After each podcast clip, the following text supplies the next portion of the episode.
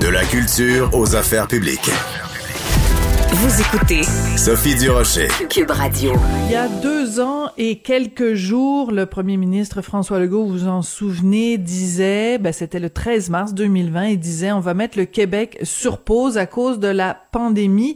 Bien sûr, euh, il pouvait plus y avoir de, de, pièces de théâtre ou quoi que ce soit euh, qui se passait sur les scènes. Et la le premier spectacle qui avait été annulé en mars 2020, c'était Mademoiselle Julie qui devait être présentée au théâtre du Rideau Vert avec Magali Lépine-Blondeau dans le, dans le rôle titre eh ben, deux ans plus tard, la pièce peut enfin être présentée devant public. Ça va commencer demain, donc le 15 mars, au théâtre du Rideau Vert, dans une mise en scène de Serge Denoncourt qui est au bout de la ligne. Bonjour, Monsieur Denoncourt, comment allez-vous? Bonjour Sophie, vous allez bien? Oui, je vais très bien. Puis je suis contente de voir que vous vous alliez bien aussi. Euh, on peut peut-être se reporter il y a deux ans, Monsieur Denoncourt, quand le coup près est tombé sur toutes les activités sociales, culturelles, économiques au Québec. Comment vous avez absorber ce choc-là de devoir euh, annuler Mademoiselle Julie avant même qu'elle ait pu rencontrer son public? Eh bien, euh, la réponse courte, c'est très, très, très mal. Oui. Euh, on savait pas ce qui se passait. Euh, on avait travaillé très, très fort parce que c'est deux très, très grands rôles excessivement difficiles. On, avait fait 200 heures de répétition. Et puis, on a eu notre répétition générale et tout s'est arrêté au Québec. Et euh, deux ans plus tard, on le reprend, mais moi, j'étais persuadé qu'on le reprendrait jamais. Que ce ah oui? ne verrait jamais le jour. Ouais, j'étais euh, le plus pessimiste de tous. Euh, à l'époque, M. Legault disait dans trois semaines, on va réouvrir et tout ça. Et j'avais dit à la directrice du Rideau Vert, ben, rien va ouvrir normalement avant deux ans. Et tout le monde me trouvait bien, bien pessimiste. Euh, et moi, j'étais sûr de mon coup et je m'étais pas tellement trompé, malheureusement. Mais vous êtes bon parce qu'en effet, si vous aviez prévu deux ans, c'est que c'est arrivé quasiment jour pour jour.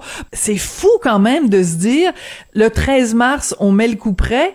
Deux ans plus tard, le 15 mars, les, les, les comédiens montent sur scène. Je trouve c'est très important ce que vous venez de dire, euh, Monsieur Denoncourt, de dire que ça, c'est des heures et des heures de travail parce que je pense que pour beaucoup de gens qui nous écoutent, qui sont pas familiers évidemment avec la façon dont ça se passe au théâtre, ils ont peut-être tiqué quand ils vous ont entendu dire 200 heures de répétition.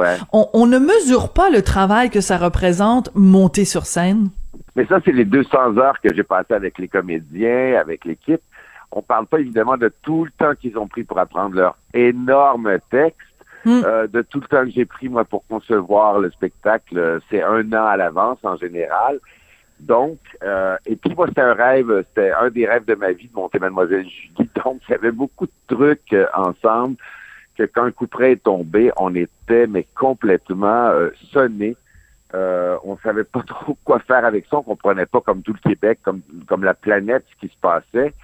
Euh, et moi, je suis un pessimiste de nature, donc j'étais certain que Mademoiselle Julie ne verrait jamais le jour. Donc, autant il y a deux ans, ça a été vraiment une peine, on peut dire ça comme ça, une douleur, un deuil. Autant le fait de monter sur scène maintenant, ça va être euh, une bonheur et, et une joie indicible. Vous venez de nous dire à quel point c'était important pour vous, c'était un rêve de monter Mademoiselle Julie, donc une pièce, euh, un classique hein, du Suédois Auguste Strindberg. Pourquoi c'était important de monter cette pièce-là et pas une autre, Monsieur Denoncourt? Ben moi, j'ai une passion, une vraie passion, euh, la direction d'acteur. Et c'est probablement dans le, répertoire une des pièces les plus difficiles à jouer pour les deux comédiens principaux, David Boutin et Magali Lépine Blondeau en l'occurrence. Euh, c'est excessivement complexe. C'est une relation toxique. Euh, ça, ça finit assez mal. Euh, euh, mais comment on se rend du point A au point B, c'est toujours difficile. Beaucoup de grands metteurs en scène y ont touché, dont Bergman, par exemple. Et tous les metteurs en scène se questionnent comment, comment on va faire, comment on fait? Il y, a, il, y a, il y a des milliers de versions de Mademoiselle Julie. J'avais très, très envie de, de, de, faire la mienne et de passer beaucoup de temps à diriger des comédiens, à essayer de comprendre ce qui porte Mademoiselle Julie et Monsieur Jean à avoir de tels agissements, un peu sadomasochiste, un peu euh, un peu toxique, euh, comment ça se passe dans leur tête. Euh, C'était vraiment un rêve pour moi à l'âge que j'ai, un test. Oui, oui. Oui, un test. je suis capable de monter Mademoiselle Julie? On va avoir la réponse euh, demain. Euh, et, et, et, bon, dans les jours, évidemment, qui suivent. Monsieur Deloncourt, il y a euh, 23 ans de ça, euh, j'étais allé au théâtre de Katsu et j'ai vu une des pièces qui a peut-être été les plus euh, émouvantes pour moi, une des pièces qui m'a le plus rentré dedans. C'était Je suis une mouette, non, ce n'est pas ça. C'est un spectacle que vous aviez monté autour de la pièce La mouette de Tchekhov et dans votre interprétation, dans votre adaptation de cette pièce-là, vous nous parliez entre autres des relations que les comédiens entretiennent avec un rôle ou, que les comédiens entretiennent avec le théâtre. Et la raison pour laquelle je fais ce rappel historique-là, c'est que euh, Magali Lépine-Blondeau euh, a dit dans différentes entrevues à quel point euh, ce deux ans de pandémie pendant lesquels elle a eu le temps de réfléchir à son personnage, ça a fait en sorte que quand elle va le jouer à partir de demain, ça va être complètement différent de la Magali qui l'aurait joué il y a deux ans. D'après vous, qu'est-ce qui a changé chez Magali Lépine-Blondeau? Euh, c'est vrai pour Magali, c'est vrai pour David Boutin aussi, puis euh, c'est un qu'il y a Kim Despatie dans la distribution. Euh, je ne sais pas ce qui s'est passé. moi, quand on est revenu en répétition après deux ans, mais vraiment deux ans presque sans se voir d'ailleurs, euh, je me suis dit bon, on repart à quoi? On repart de zéro. Ils vont être rouillés. Ils vont, ils, Mademoiselle Julie, Monsieur Jean vont être loin d'eux. Et il s'est passé un truc assez incroyable en répétition. Ils sont arrivés, ils étaient meilleurs. Ah. Euh, et moi et eux, on attribue ça à tous ces déposés, euh, toute la direction d'acteurs que j'ai fait. Ces personnages-là se sont déposés et ils ont organiquement, on va dire, je sais pas, pendant cette pandémie et ces nombreux confinements, ils ont intégré leur personnage. Et là, euh, moi, j'étais très, très impressionné par, euh, par eux euh, lors du retour en salle en disant, OK, on repart pas à zéro, on continue, on va plus loin. Hmm. très intéressant. C'était déjà pas mal à l'époque. Et là, moi, c'est parmi les grandes, grandes interprétation que j'aurais vue dans mes spectacles à moi. Je sais pas si le public va être d'accord avec moi, euh, mais c'est une espèce de, cadeau presque qui m'est fait euh, de voir mes acteurs, mes personnages aller si loin euh, dans un travail d'acteur. vous dites que Magali et David étaient meilleurs quand vous les avez retrouvés dans la salle de répétition. Vous, est-ce que vous êtes devenu meilleur? Est-ce qu'il y a quelque chose qui a changé chez Serge Denoncourt pendant ces deux années-là? non, Étrangement, non. euh, j'ai fait un spectacle en France entre-temps, euh, euh, une comédie musicale. Euh, je travaille sur d'autres projets. Et puis, tu sais, on s'était dit, cette pandémie va nous rendre plus résilients. Et non, pas du tout. Je suis toujours aussi impatient. Je suis toujours aussi explosif. j'ai toujours les mêmes exigences non. Alors, euh, je sais pas. J'espère. Eux, ça les a rendus meilleurs. Moi, je suis resté exactement pareil. Mais c'est intéressant que vous me fassiez cette réponse-là parce qu'elle est très franche, elle est très directe à votre image et ça me fait penser un peu à Michel Houellebecq, euh, le, grand auteur français. On lui avait posé la même question pendant la pandémie et puis il avait dit ben vous faites pas d'illusions là, c'est pas vrai, l'être humain ne va pas changer parce que euh, il a connu une, une, pandémie. Donc vous êtes un peu dans dans, dans cet même état d'esprit là. Ah, euh, mais je suis complètement dans cet état d'esprit, c'est-à-dire que après deux ans de pandémie, euh, le monde est ben, le monde, en tout cas l'Ukraine euh, est, est, en guerre. Euh, je trouve pas qu'on est plus qu'on est des êtres humains plus conciliants, plus aimants. Je, je trouve pas. Non, au contraire, il y a beaucoup, beaucoup d'impatience dans la société face aux vaccinés, aux non vaccinés, aux masques, aux non masques.